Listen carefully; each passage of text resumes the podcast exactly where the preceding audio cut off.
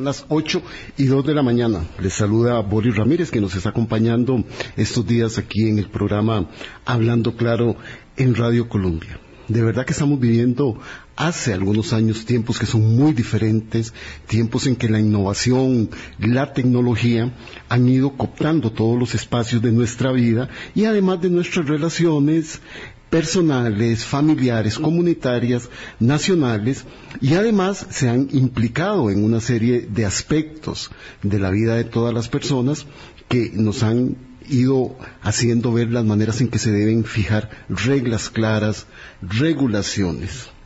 En un informe de la Organización Internacional del Trabajo, que se conoció como la economía colaborativa y el trabajo decente, expone que los trabajos de la economía colaborativa, o sea, todos estos pedidos que hacemos nosotros a través de plataformas para desplazarnos de un lugar a otro, para pedir la comida, para pedir medicamentos, para hacer una serie de trabajos en los cuales existen las plataformas digitales, ha dado nuevas formas de trabajo y eso es muy importante. Se genera empleo, se generan nuevas posibilidades, hay mayor flexibilidad, hay trabajo a tiempo parcial o a tiempo temporal.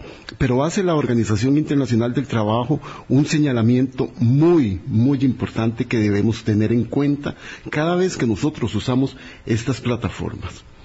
A pesar de que existe esa flexibilidad, también hay una enorme potencialidad de alterar, reducir y poner en riesgo y en vulnerabilidad la protección social y los derechos laborales de todas estas personas. Eso es una discusión global, es una discusión que no solo se ha dado en Costa Rica de cómo vamos a tratar de regular esto y de proteger, como lo dice nuestro código de trabajo, como dice nuestra constitución política, el derecho al trabajo de las personas.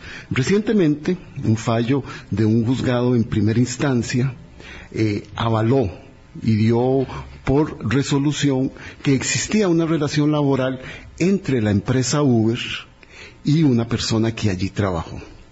Esto se suma a otros intentos que se han hecho en otros países como en Inglaterra, en Países Bajos, en Alemania hay una enorme discusión en torno a esto, en España, y es la primera vez, ¿verdad?, que un juzgado falla de esta manera en nuestro país, lo cual tiene una connotación no solo nacional, sino también regional. He visto muchas publicaciones en varios países en torno a esta resolución judicial. Eso sucedió hace algunas semanas y a nosotros nos gusta dar tiempo y reposo a todos estos procesos para luego poder compartirlos con ustedes. Hoy hemos invitado al licenciado David Delgado de Más Legal Asesores, que es la firma que llevó este caso y que nos da esta primera luz en torno a esa discusión que por años hemos tenido y que se ha ido postergando de cómo mejorar, regular y tener reglas claras. David, un gusto saludarte y que nos acompañes. Y muy buenos días, eh, Boris, y gracias por la invitación. Es un placer estar acá conversando sobre estos temas que pues, nos apasionan y que tienen que ver ahora por este, esta línea del derecho. Sí. ¿Cómo, ¿Cómo, surge este, este caso? ¿Cómo se contacta la persona con ustedes? ¿Cómo es que comienzan a configurar el caso para darle una defensa de una persona que estuvo trabajando casi seis años con la plataforma Uber? Tiene una circunstancia, tiene que salir de ese trabajo y se va como si nada, como si esos seis años de relación laboral nunca hubiesen existido. Eh, bueno, este caso surge en paralelo con eh, otro conductor de la plataforma Uber. Son dos choferes eh, que se acercan em, a, a, nuestra firma. Este caso yo lo llevé también con el abogado Fabián Gamboa y em, pues hicimos un análisis de si existía al menos una, em, por lo menos un convencimiento propio de nosotros como abogados de que realmente podíamos eh, plantear nuestra, nuestra ideología, nuestras ideas, nuestra línea argumentativa en coincidencia con eh, la, jurisprudencia en materia laboral y ver si las condiciones de estos dos conductores se adecuaban un poco a la, a la realidad. Eh, fue una apuesta, eh, yo creo que de principios, fue una apuesta de, de, que en el mundo había muy pocos países que lo habían hecho y dijimos, ¿por qué no plantear plantearlo en Costa Rica, era una discusión necesaria de, plasmar, eh, que además había casos eh, anteriores que realmente yo no conocía eh, en el fondo hasta ahora, comenzamos a descubrir un poco qué fue lo que hicieron otros colegas y que no les resultó tan exitoso ese proceso em, judicial y lo hicimos en el año 2021. Em, realmente, pues creo que dio frutos, creo que se plasmó una eh, una línea no solo para Costa Rica que rompe con una estructura em, social, económica, revolucionaria, ¿verdad? En esta cuarta revolución industrial eh, apegada al derecho laboral eh, y también en un ámbito mundial. Entonces, pues para nosotros es una gran satisfacción saber que una persona juzgadora comprendió el, el fin que, existía en este proceso y que además eh, yo creería que gran parte del éxito fue que el conductor pudo explicarle de inicio a fin qué era ser un conductor de Uber. Claro, porque uno parecía, lo, lo vería normal, ¿verdad? Una persona que trabaja en estas plataformas digitales está trabajando, ¿verdad? Está prestando un servicio a una empresa, ¿verdad? Ya vamos a determinar si estas plataformas digitales son empresas o qué son y cuáles son las, las complicaciones que tienen desde la lectura que muy claramente establecidas desde lo laboral para decir que no hay una relación laboral con ellos. Exacto. Imagínense que si para nosotros como abogados que entendemos tal vez un poco sobre el derecho y sobre esta estructura social y a quién demandar y cómo hacerlo, para un conductor de Uber es totalmente un terreno desconocido, es decir, es una persona que no sabe ante qué eh, imperio se está enfrentando y simplemente hace una labor hormiga diaria que eh, de alguna manera enriquece a otra corporación eh, y que él considera que pues está haciendo un trabajo, pero voy a decir, voy a permitirme decir un término que en el, en el marco de una reunión que tuve con, con mis colegas de la, de la firma, una compañera dijo, es estamos, y nos cuestionaba, estamos planteando un caso de esclavitud moderna. Y esto es un término que a mí, mm, mm, o sea, me golpeó fuertemente porque no lo había eh, visto desde esta lectura y que eh, el reclamo social hacia nosotros como abogados que ganamos este primer caso ha sido eh, por culpa de ustedes Uber se va a ir de Costa Rica, qué va a pasar con no todos nosotros, ¿verdad? Pero nada de eso es cierto, es decir, son argumentos infundados. entonces para un conductor de Uber que no tiene esa formación ni esas herramientas, es decir, que existan eh, abogados que comprenden esa estructura y cómo plantearlo, pues ha sido eh, bastante retador. Nuestro principal reto como abogados al, principio de este proceso fue, bueno, ¿a quién demandamos? Eh, porque ¿qué es Uber? exacto, por allí quería preguntar, ¿por qué nos es tan difícil entender, ok, muy bien la tecnología, la innovación, estos nuevos servicios, se les conoce como empresas colaborativas, pero ¿qué es, qué son estas plataformas? ¿Verdad? Porque la gente simple y sencillamente se mete en su celular, en su computadora, abre la aplicación, pide un servicio, el servicio se le da y uno entiende que la persona que le da ese servicio tiene una relación y una dinámica laboral establecida con aquello. Pero ¿qué es aquello? Sí, lo primero que hay que comprender es que ese tipo de decisiones jurisdiccionales en nada eh, echan para atrás el desarrollo de plataformas tecnológicas. es. decir, no son una piedra en el camino para el desarrollo tecnológico, económico ni social, eh, sino que lo que plantea es que debe existir un desarrollo económico y social responsable y respetuoso de la normativa. Y esto lo, lo, lo hago desde el principio de que nosotros, como abogados, cuando planteamos este caso, lo que consideramos es que hay un grupo de empresas en Costa Rica, hay un grupo de emprendedores, hay un grupo de personas socialmente responsables que tienen que asumir cargas sociales, que tienen que eh, pagar una serie de obligaciones por ley pero te desarrollas una aplicación y quedas al margen de todas esas obligaciones y entonces ya comienza, eh, creo yo, una competencia leal y entonces hay empresarios que sí tienen esa obligación y entonces ese es un principal reto, es decir, pagar que servicios similares. exacto, en, condiciones similares y que es difícil, pero de repente viene una sociedad que ni siquiera está constituida en Costa Rica, eh, formalmente, eh, sino que se, se, mantiene en su país, en Países Bajos y de ahí no sale, aparentemente, y desarrolla plataformas que vulneran de alguna manera la responsabilidad eh, laboral. y en el estudio del caso que hicieron ustedes, David, este, ¿cómo determinan esa relación laboral? Bueno, lo primero es conversar con el conductor. Eh, primero le dijimos, bueno, ¿qué eh, prueba documental, porque en derecho todo hay que probarlo, tiene usted para nosotros? Y comenzamos a, revisar correos electrónicos que a él le llegaban, nos facilitó un contrato que aparentemente le habían enviado desde el inicio de la relación y a partir de ahí comenzamos a eh, estudiar esos contratos que igual ellos tampoco entienden, pero eh, el, primer, eh, lo primero que aparecía era el nombre de una sociedad. Eh, Portier Costa Rica era una sociedad de ese contrato específico. Lo que nos llamaba la atención es que ese era un contrato para em, conductores de entregas de comida. Mm. Y él era un conductor que transportaba personas y de vez en cuando eh, transportaba eh, alimentos. Eh, nosotros demandamos a esa sociedad en un, en un primer momento. La sociedad contesta y dice, yo no tengo nada que ver en el asunto, yo solamente administro una plataforma en Costa Rica que es Uber Eats para transportar comida y este conductor transportaba personas, no está en nuestras bases de datos, no tiene ningún registro con nosotros, demandaron a la, a la sociedad equivocada. ¿Y cómo explica esta persona que le llegó ese contrato el cual él firmó y estaba dando el servicio. Sí, eso es eh, bastante interesante, bastante curioso que nos damos cuenta hasta eh, al final del proceso.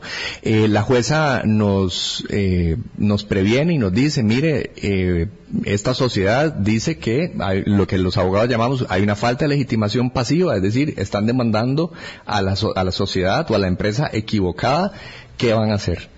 Eh, ahí es donde entonces nos tenemos que sentar como equipo, bueno, ¿cuál, cuál va a ser la estrategia? Es decir, seguimos con esta sociedad a riesgo de que la jueza diga, sí, efectivamente, esa no era la sociedad. O que firmó ese contrato con esa sociedad, es lo que no me, no me encaja. Sí, ese, ese es uno de los elementos que, que se determinan hasta el, el, día del juicio. En esa primera etapa era primero determinar a quién. Entonces, eh, lo que comenzamos a hacer fue un estudio más en profundidad a nivel de registro nacional, eh, cuáles eran las sociedades relacionadas con todos los representantes legales de esta sociedad en Costa Rica y comenzamos a cruzar información. Eh, encontramos otras sociedades también relacionadas con los mismos representantes legales, con el mismo domicilio social, con operaciones similares eh, para Uber en Costa Rica, con nombres similares eh, y decidimos de demandar o integrar al proceso a otras dos sociedades que puntualmente era el, call center de Uber ubicado en Costa Rica y otra empresa que aparecía en los términos y condiciones que cualquier usuario y cualquier conductor de la plataforma Uber Transporte de Personas tenía que suscribir. Entonces integramos a esas tres sociedades en total al proceso. Eh, nos llamó muchísimo la atención eh, que los mismos abogados que representaban a esa primera sociedad se apersonaron al proceso para las otras dos sociedades y dijeron, somos los mismos abogados de estas otras dos sociedades y entonces todas las tres sociedades las vamos a defender nosotros. Eh, eso también fue otro de los argumentos para decir, aquí parece que hay algo entre estas tres sociedades interesante. Eh, el día del juicio, eh, precisamente ante esa duda eh, que usted plantea, bueno, pero si, si tenía un contrato de Uber Eats, ¿por qué transportaba personas y por qué la sociedad decía que no? Eh, nuestra primer tesis fue que Uber en Costa Rica opera bajo una estructura de lo que eh, llamamos un grupo de interés económico, es decir, un conglomerado de empresas que se dedican a actividades similares y que tal y como la, la resolución dice, a pesar de que pareciera que son independientes, tienen un fin común y todas están subordinadas a una empresa madre que es Uber Internacional. Pues todas ellas se asocian todas se asocian. Es decir, eh, la, la, misma defensa de Uber, los mismos abogados colocaron testigos que nos permitieron llegar a esa conclusión. Eh, uno de los gerentes de Uber en Costa Rica eh, afirmó el día del juicio eh, frente a la jueza, todas estas sociedades son empresas afiliadas y todas respondemos a una empresa madre que es Uber. Todas estamos relacionadas. Entonces, a, tu pregunta, por ejemplo, del caso de eh, ¿Qué tenía que ver con Uber Eats, este chofer que transportaba personas?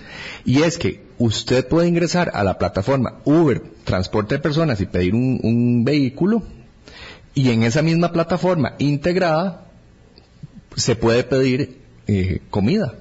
Es decir, Uber y Uber Eats están integradas en la misma plataforma.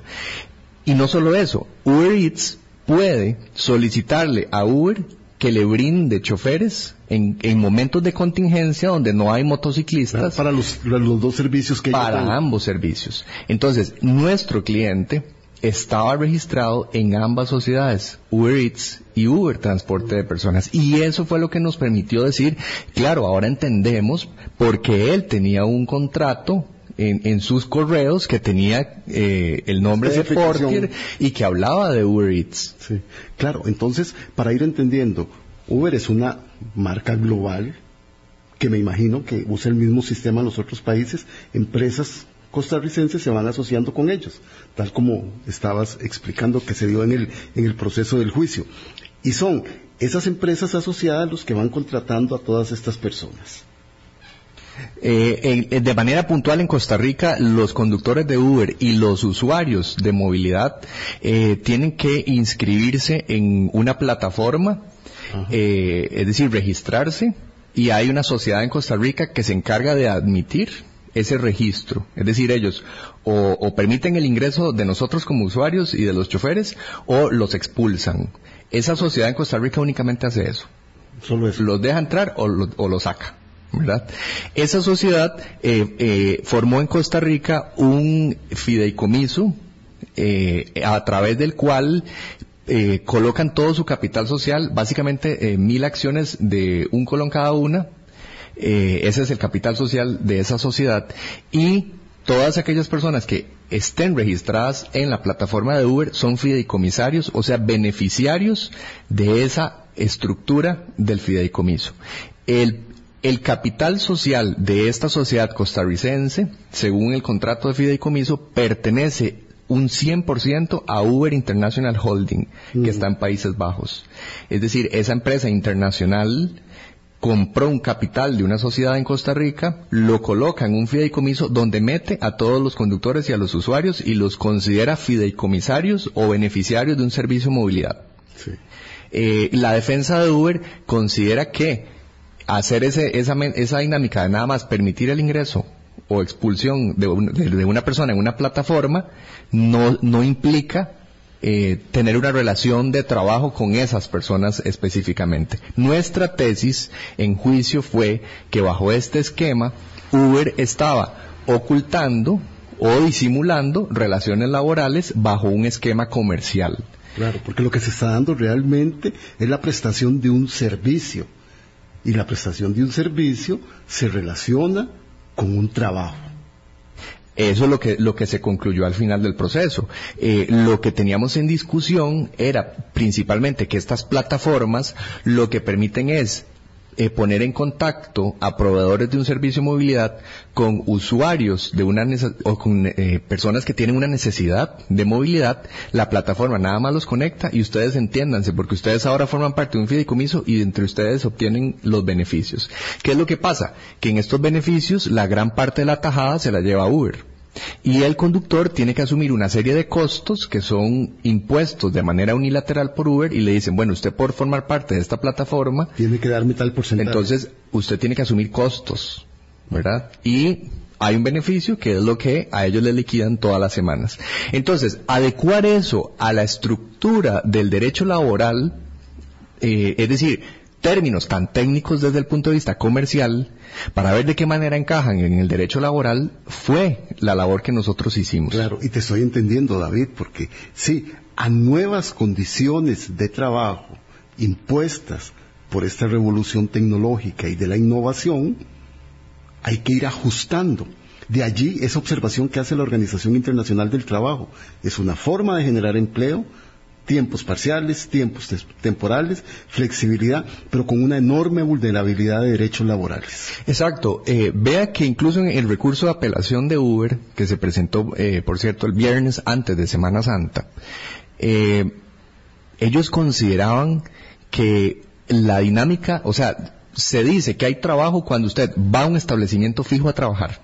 O sea, ojo la interpretación que Uber tiene del trabajo en Costa Rica. Usted tiene que ir a un establecimiento fijo, tiene que tener un horario de entrada y de salida, y es decir, esa, esa dinámica, eh, esa visión de lo que es el trabajo es totalmente ajena a los cambios que, es, que la realidad está teniendo. Entonces, la jueza que emite esta resolución dice, no hay en Costa Rica una jurisprudencia que me permita a mí como jueza tomar como referencia para eh, este, este caso específico de una revolución industrial, de una eh, eh, economía colaborativa, de plataformas tecnológicas, no existe un, un antecedente en Costa Rica. Claro, y es que estamos hablando de la realidad estimada en un estudio que se hizo de 30 mil personas que se estarían dedicando a la movilidad y el transporte de personas. Y unas 10.000 personas en Costa Rica que se estarían dedicando a repartir comida. Entonces, es un número significativo de personas que están en esa modalidad de trabajo y que podrían estar teniendo vulnerabilidad de sus derechos laborales. Son las 8 y 23. Está con nosotros el licenciado David Delgado de Más Legal Asesores, que fueron los que llevaron el primer caso que se ha juzgado en Costa Rica al establecer una relación laboral entre un conductor de la plataforma Uber y que inicia o que nos permite seguir en esta discusión de cómo ir regularizando, teniendo reglas claras en estas nuevas modalidades de trabajo. Ya regresamos. Colombia. Con un país en sintonía, 8 y 27. Estamos con el licenciado David Delgado de la firma Más Legal Asesores, que llevó el caso de una persona que trabajó en la plataforma Uber este, que tuvo que salir de esta plataforma y se tuvo que ir sin sus aguinaldos, sin sus vacaciones, sin sus preavisos, no tenía póliza de trabajo, no tenía pensión obligatoria, eh, eh, cumplía con el régimen obligatorio de pensiones, a pesar de haber estado ahí casi seis años. Le solicité a la empresa Uber que me manifestara su, su, su posición oficial al tema que vamos a tratar hoy con el licenciado Delgado. Y dicen ellos, en Uber somos respetuosos de las autoridades de cada país en la que la app la aplicación está disponible. La sentencia reciente declara parcialmente con lugar una demanda planteada por una persona que aduce haber sido trabajador de la plataforma. Pero debemos aclarar que esta sentencia no cataloga como fraudulento o ilegítimo el modelo de operación de Uber, ni aplica para todas las personas que prestan servicios independientes de transporte como socios colaboradores. Esta resolución es de primera instancia y no tiene carácter definitivo. Estaremos presentando un recurso de, apelación ante el tribunal correspondiente para que valore la fundamentación legal de la sentencia. En todo caso, lo que se dicte en este proceso aplicaría solo para el caso particular de una persona. Esa es la, posición que ayer le solicité a Uber para poderla discutir con ustedes. Ya David había adelantado que ya habían presentado esa apelación ante el tribunal. Pero me llama la atención de esta, de esta posición, de este mensaje de Uber, que dice que las personas son socias colaboradoras. Entonces, eh, ahí es donde yo digo, entonces, la gran ganancia de estas plataformas, independientemente de cuál sea, entonces deberían repartirse en términos igualitarios si yo soy socio. Pregunto, David. Bueno, eh, eso no, no estaba así establecido en el contrato, ¿verdad? Esa, esa es la letra oculta que, pues, que el socio conductor, eh, porque hay una cuestión, para ser eh, conductor de Uber y además para poder, eh, como digamos usuario, pedir los servicios de Uber, hay que aceptar sí o sí los términos y condiciones. Si usted no acepta esos términos y condiciones, no puede usar la plataforma. Y esos términos y condiciones señalan que usted al aceptarlos, entra a formar parte de ese fideicomiso o esa estructura, ¿verdad? ¿Cómo se desarrolla esa, esa estructura? ¿Cuáles sean los, beneficios? ¿Qué es lo que recibe el conductor a nivel eh, de, el plata por sus viajes realizados? Pues es una decisión unilateral de Uber. Sí. Y usted escucha también a, a los conductores, antes eran más rentables los viajes, ahora son menos rentables, ¿verdad? ¿Será porque hay más gente que está en la plataforma. Claro, todo eso cambia y toda esa estructura cambia. Eh, algunos elementos eh, que yo creo que son interesantes es que eh, la resolución señala, no importa que se llame socio, colaborador, no importa que se llame fideicomisario, no importa que se llame conductor o chofer, lo que encontramos en este caso es un término genérico para todos y es que es un trabajador. Es un trabajador.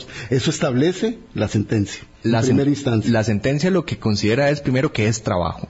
¿verdad? Eh, es decir, es aquella prestación del servicio eh, en favor de otra persona. Y entonces, cuando se considera que el trabajador es quien ejecuta esas eh, labores en favor del patrono, entonces es un primer peldaño para considerar, bueno, ¿qué, ¿qué, son los choferes de Uber? Sí. Y, y ese patrón son las empresas asociadas en Costa Rica a Uber o son esa estructura generada por Uber que es la casa matriz, por así llamarla, más las empresas que se asocian aquí en Costa Rica.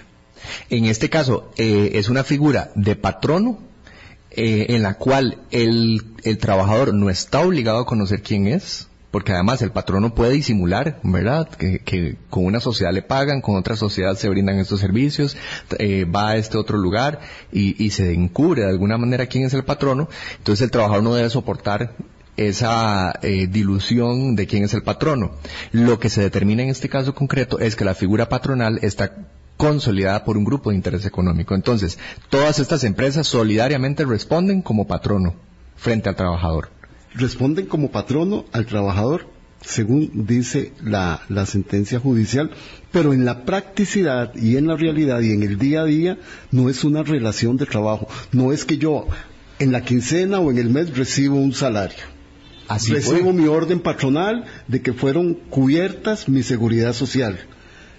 Nada de eso existe en la realidad. Eh, en la realidad no, en este caso sí existe un salario.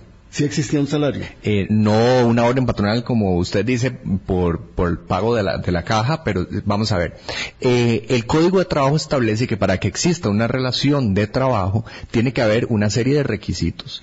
Eh, y usted tiene que demostrarlos en un proceso, el trabajador tiene que demostrarlos y el patrono tiene que desvirtuarlos también en el proceso. Entonces, eh, lo primero es que exista una prestación personal del servicio, dice el Código de Trabajo. ¿Y qué es una prestación personal del servicio? Eh, la palabra lo dice, que usted brinda un servicio eh, por su propia cuenta y en favor de, un, de, una, de una persona, de una tercera persona, un patrono. Eh, eso se cumplió. Es decir, eh, durante estos cinco años, son cinco años del 2017 al 2022 que esta persona eh, fue conductor de Uber, eh, realizó el servicio de manera personal, es decir, él era el que se montaba en el vehículo, iniciaba a, una hora, realizaba los, los traslados de estas personas en el vehículo.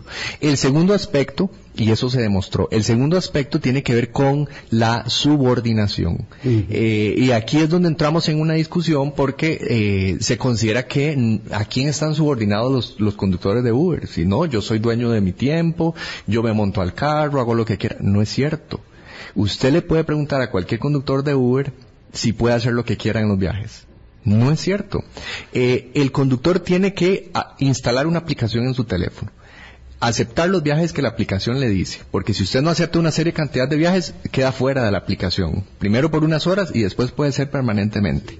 Eh, la aplicación le dicta a usted cuál ruta seguir Sí, ahí hay, un, hay, hay orden comienza, subordinación. Comienza esa serie de instrucciones por parte de una aplicación hacia el conductor. Eh, el conductor, por ejemplo, tiene que tener un vehículo de cierto modelo, en ciertas condiciones. Eh, hay una serie de, digamos, órdenes que se le dan al conductor que si incumple, por ejemplo, en tiempos de pandemia, si usted no acreditaba tener una mascarilla puesta como conductor de Uber, la aplicación no te dejaba ingresar. David, es que yo recuerdo en época de pandemia, yo como nunca he estado acostumbrado a estar encerrado ni a estar metido en la casa, yo salía a caminar, este, ahí por Heredia. Y la cantidad, lo único que vos veías en la calle era repartidores de plataformas. Y uno, y yo me ponía a pensar, ¿en qué condiciones y todos con mascarilla. Todos con mascarilla, con aquellos calores de aquella primera Semana Santa que hubo cuando se, dio el primer, este, la primera orden sanitaria de que estuviéramos la mayoría en la casa. Este, y yo decía, en qué condiciones tan complejas tienen que trabajar estas personas para eso. Pero yo lo he asumido siempre como un trabajo. ¿Quién le aporta los implementos, la bicicleta, la moto, el automóvil a estas personas? ¿Quién les paga la gasolina? ¿Quién les paga? Tienen derecho a tener una hora de almuerzo, un rato para tomarse un café, que es lo normal en una relación típica de trabajo. Sí, el, tema del horario es importantísimo porque eh, el, nos cuestionan que si no hay un horario de trabajo, no existe una relación de trabajo. Y eso es falso. Eso parte del desconocimiento que probablemente quienes dicen esto tienen del derecho laboral. El Código de Trabajo permite en el artículo 143 excluir de una jornada del trabajo a ciertas personas. Es decir, usted no necesita tener una hora de entrada, 15 minutos del café, media hora al almuerzo y 15 minutos del café en la tarde y una hora de salida para decir, ah, esto es trabajo. No. Usted puede no tener horario pero usted está supeditado, subordinado, presta un servicio y recibe un pago, no importa las horas a las que se conecte, eso es trabajo. Vuelvo a la observación que hace la Organización Internacional del Trabajo. Estas empresas colaborativas, estas plataformas digitales, permiten posibilidad de tiempos de trabajo parciales, temporables y con enorme flexibilidad.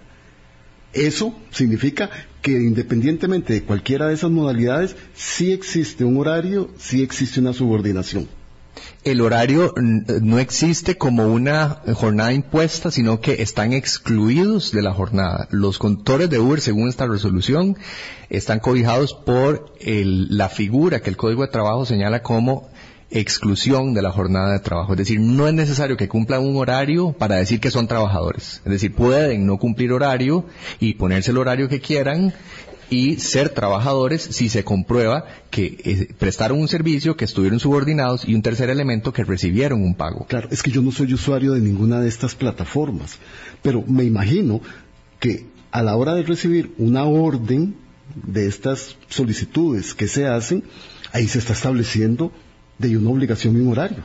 Mientras el viaje está activo, ¿verdad? Usted tiene que cumplir esa serie de instrucciones eh, que la plataforma le, dicta. Es decir, usted no puede parar el viaje ahí en medio camino porque si no también eso le puede generar una mala calificación y esto es muy importante. Eh, no solamente son conductores que fueron reclutados mediante un proceso en el cual Uber los convoca de manera física a sus oficinas para que se tomen una foto, llenen formularios, den información, instalen la aplicación en el celular, eh, aporten la hoja de delincuencia, y nosotros le decimos a usted si lo aceptamos o no como parte de nuestra, de nuestra empresa, es decir, un reclutamiento, sino que además en el, una vez aceptados y mientras usted realiza su trabajo, estos viajes, tiene un sistema de evaluación de su desempeño. Claro. Hay una serie de calificaciones que no solamente eh, uno diría, me lo da el patrono, sino que en este caso los conductores, perdón, los usuarios del servicio brindan una calificación, pero esa calificación es utilizada por el patrono, por Uber, para varias cosas. Uno, por ejemplo, asignarle mejores viajes. O los viajes más rentables, los que tienen mejor nota, son los que lo reciben. Si usted tiene eh, una serie de nota buena, usted tiene acceso a un, eh, a un call center si usted está empezando como chofer de Uber, ni crea que puede llamar para pedir guía, orientación o algo a un teléfono. No. Hay diferenciaciones. Incluso en este caso en particular se demostró que este conductor en un operativo a él le decomisan el vehículo porque la operación de Uber en Costa Rica sigue siendo ilegal. Eh, y la ARES le, le, decomisó su vehículo. Eh, él recibió atención por parte de Uber y acompañamiento, y la misma firma de abogados que fue al juicio con nosotros a defender a Uber, fue la que representó a este conductor ante la ARECEP para que le devolvieran su vehículo. Es decir, la misma empresa daba este acompañamiento, este soporte, incluso en tiempos de pandemia les daban un, un, bono para que compraran alcohol, para que compraran implementos de limpieza para los vehículos, recibían ese monto económico. Y aunque el vehículo es de cada conductor, no quiere decir que eh, no, no excluye la relación de trabajo. Es decir, son implementos que el trabajador puede poner, pero por ejemplo, como bien usted dice, en el caso de los conductores de comidas, tienen un maletín, tienen un bolso con los logos de Uber, son implementos aportados por eh, esta, eh, esta empresa. Entonces, incluso para la seguridad de quien recibe el servicio, de que sepa quién es el que está llegando o qué respaldo tiene. Se supone que así debería ser. Bueno, es que ese es el asunto. Un, hablando de seguridad, un conductor de Uber que tenga un accidente de tránsito en el, en, el transcurso de su, de un viaje, ¿verdad? De una prestación del servicio en favor de un patrono, no está cubierto eh, por ninguna póliza, ¿verdad? ni las personas que irían en el, en el, en el transporte. Eh, eh, le cubriría una póliza obligatoria que tiene todo vehículo automotor. El SOA, sí, sí. Y se supone que deberían de pagar una póliza civil por si existe algún daño. Pero esto no equivale al sistema de seguridad social a que cualquier trabajador estaría cubierto en, un trabajo normal. Es decir, un subsidio por incapacidad, si estás dos, tres meses fuera por un accidente de tránsito, nadie te paga eh, todos estos meses sin trabajo y no puedes ir a la seguridad social, no puedes ir al hospital del trauma, porque incluso tiene, tiene que mentir. Un conductor de Uber que tenga un accidente tiene que mentir. No puede decir que estaba haciendo Uber porque si no el INS no lo atiende. Claro, tiene que decir que andaba en manejando con algún amigo o con alguna amiga en el vehículo. No, no, no hemos logrado, ¿verdad?, establecer en la Asamblea Legislativa ni en el Poder Ejecutivo una ley que venga a regular todo esto. ¿Qué, implicaciones tiene este fallo emitido recientemente en la discusión más política que tiene que ver con las reglas claras de las plataformas y de las empresas colaborativas? David es importantísimo que quede claro, nosotros como firma de abogados, y además abogados muy jóvenes, es decir, nosotros no tenemos 50 años y, decir, somos una generación de, ¿verdad?, retrógrados, eh, haciendo derecho, no, somos personas jóvenes, proactivas. Haciendo derecho con los nuevos tiempos y en estas nuevas condiciones. tenemos nuestras empresas, entendemos cómo es el manejo del empresariado en Costa Rica, cumplimos con nuestras obligaciones y cómo se les ocurre estarse metiendo en contra del desarrollo tecnológico y en contra de las nuevas eh, tecnologías. Es que precisamente eh, es necesario regularlo. Yo lo tengo clarísimo, no ha habido interés político en regular estas nuevas tendencias económicas. ¿Y qué es lo que sucede cuando en el Congreso no se regula un problema social?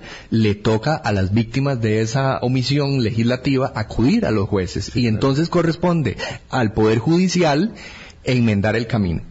Sí, y es que es un, es un panorama complejo por la cantidad de personas que están, que no están accediendo a empleos formales, que tienen que ganarse la vida con estas plataformas. Y yo he entendido en lo que he leído de la resolución y del caso que ustedes han llevado, que en ningún momento están cuestionando la evolución tecnológica y estas aplicaciones en el marco del trabajo. Lo que están haciendo es defendiendo los derechos más fundamentales de una persona trabajadora. Yo, creo que hay que entender que esto es un balance, es decir, las empresas tienen que tener acompañamiento legal de derecho laboral preventivo. Es decir, una empresa que se consolide en el país debería entender, bueno, cómo es que funciona el derecho. ¿Qué hago para no meter las patas? ¿Verdad? Y requiere mm. esa asesoría eh, que nosotros trabajamos con muchas empresas acompañándoles en no metan las patas en esto y en esto, ¿verdad? Pero también equilibrando los intereses de la empresa, que son muy importantes, con adecuar a sus trabajadores a una serie de garantías mínimas, ¿verdad? En, en, en otros países, en otras plataformas, como en California, se, han, se recientemente se aprueban, eh, además de manera plebiscitaria, eh, leyes relacionadas con Uber que terminan en el Poder Judicial y en la Corte Suprema de los Estados Unidos determinando si son legales o no. Pero ¿qué es lo que se regula nada más? Bueno, tarifas mínimas para los choferes de Uber, eh, gastos de seguros médicos obligatorios para choferes de Uber como parámetro, digamos, mínimo, para que realicen su trabajo o su labor. Es un primer avance, pero en Costa Rica necesitamos comenzar a hablar de esto, de qué manera protegemos a, esta gran masa de 30 mil, 40 mil personas que están en la calle haciendo una actividad importantísima para la economía, porque no cuestionamos la importancia del desarrollo económico de estas plataformas, pero eh, no al margen de la legalidad. los momentos más complejos de la pandemia demostraron la necesidad de este tipo de trabajos pero también deben demostrar la capacidad que tengamos como sociedad de regularlos y de protegerlos. Así es. Eh, y esto es importante advertirlo. Esto no es una hecatombe para Uber, esto no es una cuestión en masa que se va a aplicar de manera automática para todos los conductores de Uber. Esto es un caso muy particular y como bien leía usted el comunicado que da la empresa, esto solo aplica para nuestro cliente. Si algún otro chofer considera que eh, se le vulnera, vaya y busque un abogado y, plantee su reclamo, porque no va a ser una aplicación automática para ellos. Esto no significa que Uber se va a ir de Costa Rica. Eh, Ni que todas estas personas que trabajan en estas plataformas van a tener riesgo de sus ingresos. Sí, exactamente. Lo que se ha, lo que se ha cultivado es como una serie de miedos, ¿verdad? Alrededor de este tema, pero realmente lo que eh, nosotros pretendemos es que se comience a discutir cómo regular y cómo equilibrar los intereses de una empresa con la protección o garantías mínimas para eh, los trabajadores. 8 y 46, estamos con el licenciado David Delgado de la empresa Más Legal Asesores, que ha llevado el caso de este ex trabajador de Uber y que tuvo una sentencia en primera instancia. Luego del corte eh, ampliaremos con David qué se espera con esta apelación que ya hizo la empresa Uber. Ya regresamos. Colombia. Con un país en sintonía, 8 y 48. Continuamos en esta conversación tan interesante que estamos teniendo con el licenciado David Delgado, de Más Asesores más legal asesores, que la firma que él representa y que llevó este caso. Y, me quedó muy claro, David, en ese sentido, ¿verdad?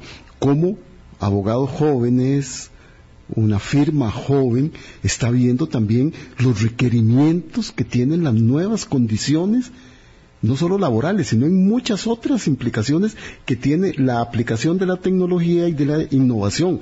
Piensa uno de ella ahora con la inteligencia artificial, no sabemos qué nos vamos a esperar qué relaciones vamos a tener respecto de esto y hay que ir haciendo camino en esto. Eh, decíamos que esta sentencia se dictó en primera instancia. Eso significa que un juzgado avaló los criterios establecidos por la firma defensora del ex colaborador, ex trabajador de Uber, diciendo ahí sí hubo una relación laboral, una dinámica establece que existía una relación laboral ya la empresa emitió la apelación ante el tribunal. ¿Qué, sigue ahora? Bueno, efectivamente, eso es una sentencia de primera instancia, no es tan firme, es decir, todo el, el, resultado podría cambiar. Eh, a partir del recurso de apelación que presenta Uber, le corresponde a un tribunal de apelación. Lo primero es decidir si este tribunal es competente para conocer el reclamo de Uber o no. ¿Verdad? Eh, por un tema de cuantía y por un tema de las pretensiones que se han eh, fijado en este, en este caso.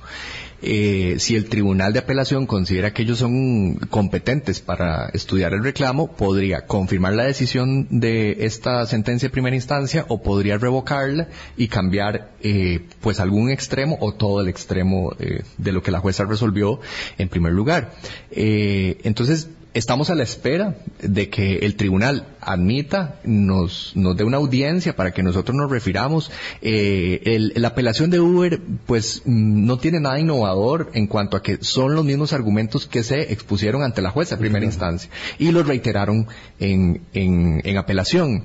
Eh, habría que esperar qué, qué va a pasar. Eh, yo revisando mi agenda vi que la próxima semana tengo el segundo juicio contra Uber de otro conductor el próximo miércoles, hay, hay, otro más, eh, será el miércoles y también pues eso va a marcar eh, qué criterio se va a mantener a nivel del Poder Judicial o de este juzgado, si se mantiene o no, porque la decisión de esta jueza fue de esta jueza y en el proceso Otro juez puede tener otro criterio, otra posición y, es otro juzgado. y cambiar. Es el mismo juzgado, pero, no, puede no sabemos conformación si diferente. hay otro, exacto, otra integración.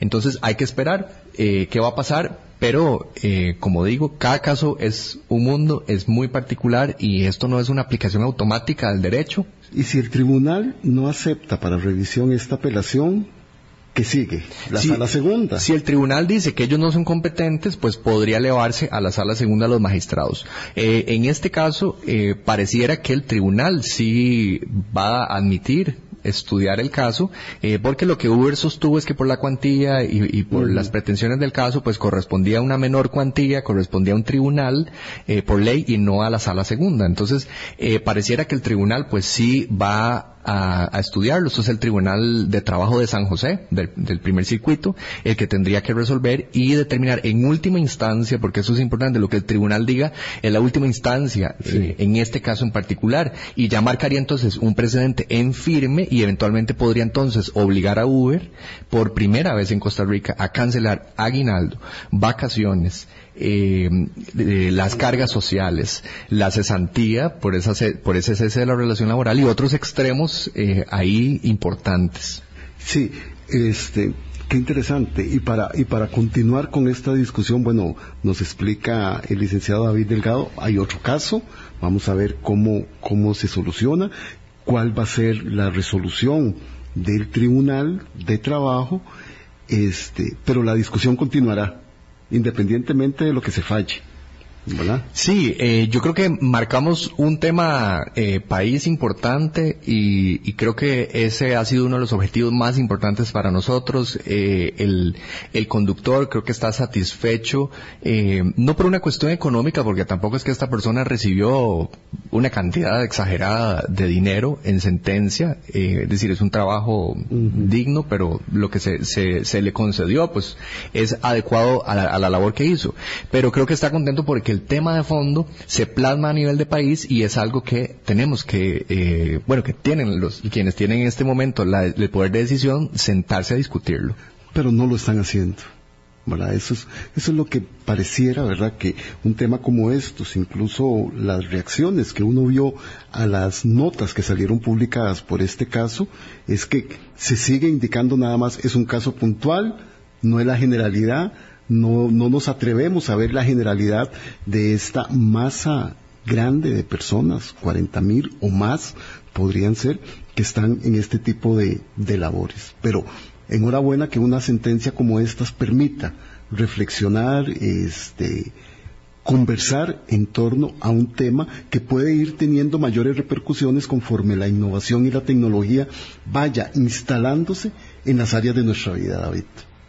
Así es, y, y como siempre lo digo, la ley no es letra muerta, hay que dinamizarla y creo que este ejercicio de poner a los jueces a tener que, que interpretar, que fundamentar y que adecuar realidades a la ley es lo que estamos haciendo y es lo que es necesario. Claro, y en una democracia como la nuestra, así es, si no está operando uno de los poderes del Estado, tiene que intervenir el otro, ¿verdad? En los pesos y contrapesos necesarios para garantizar siempre la institucionalidad, la defensa de los derechos, David.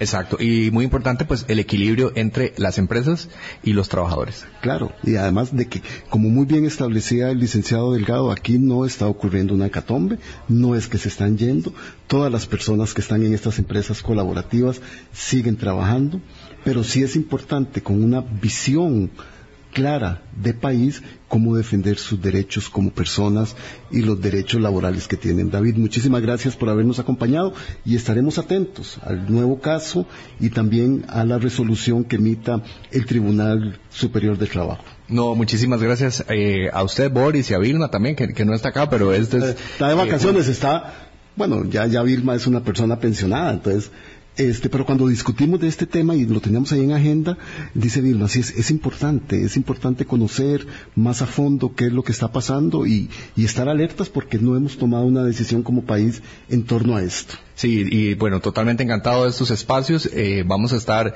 en total disposición de explicar cómo nos fue en el, en el, en el otro caso. Ya sé que ganemos o, o, perdamos, pero creo que la discusión es importante y totalmente abierto a, a, hablar de estos temas con ustedes. Muchísimas gracias y a todos ustedes por habernos acompañado. Nos encontramos, nos escuchamos y nos vemos mañana. Que tengan un buen día.